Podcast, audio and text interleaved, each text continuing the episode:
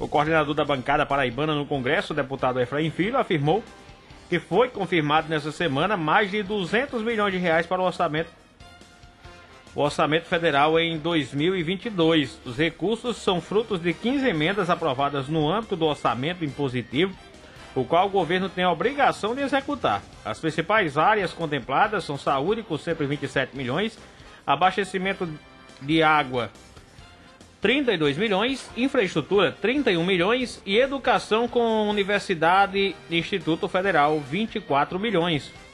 Para Efraim, a bancada federal deu uma demonstração de, co de coesão, maturidade e unidade.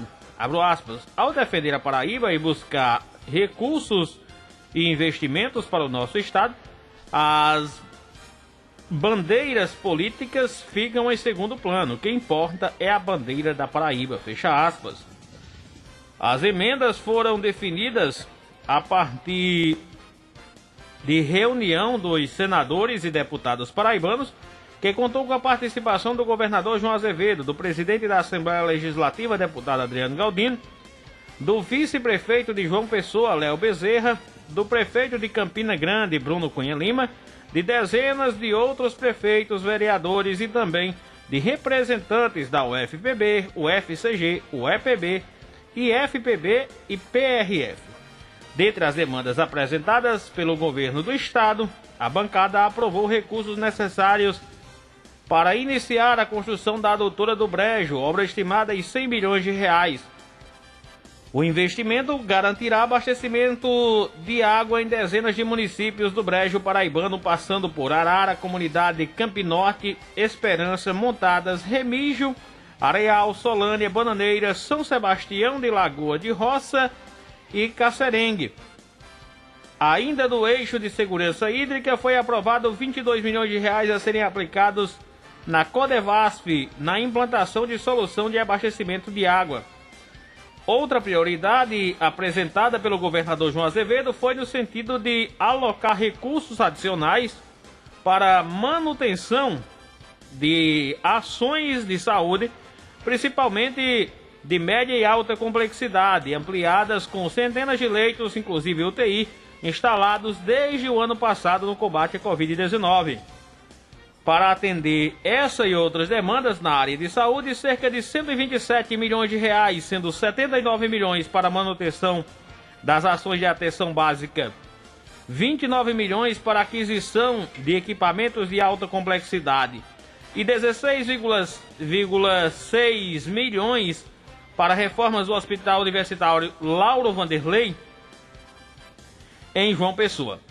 Na área da educação também foi atendida investimentos de mais de 24 milhões que serão aplicados na expansão e na melhoria da infraestrutura do campo da Universidade Federal da Paraíba, UFPB, da Universidade Federal de Campina Grande, UFCG, do Instituto Federal da Paraíba, IFPB, da Universidade Estadual da Paraíba, UEPB destaca ainda a aprovação de 20 milhões que serão adicionados aos 27 milhões. Destaca-se ainda a aprovação de 20 milhões que serão adicionados aos 7 milhões já alocados no orçamento do DENIT para a continuidade das obras de duplicação da BR-230.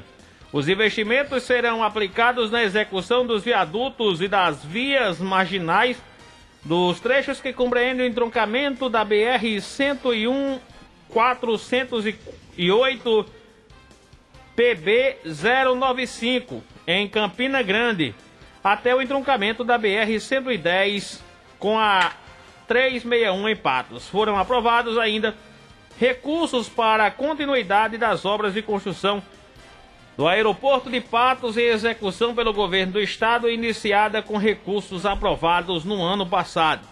A bancada federal também atendeu importantes demandas das prefeituras de Campina Grande e de João Pessoa, aprovando 5,3 milhões para obras de qualificação viária em João Pessoa e serem aplicados em pavimentação, drenagem, sinalização, iluminação, execução de, cal de calçadas ciclovias e ciclofaixas.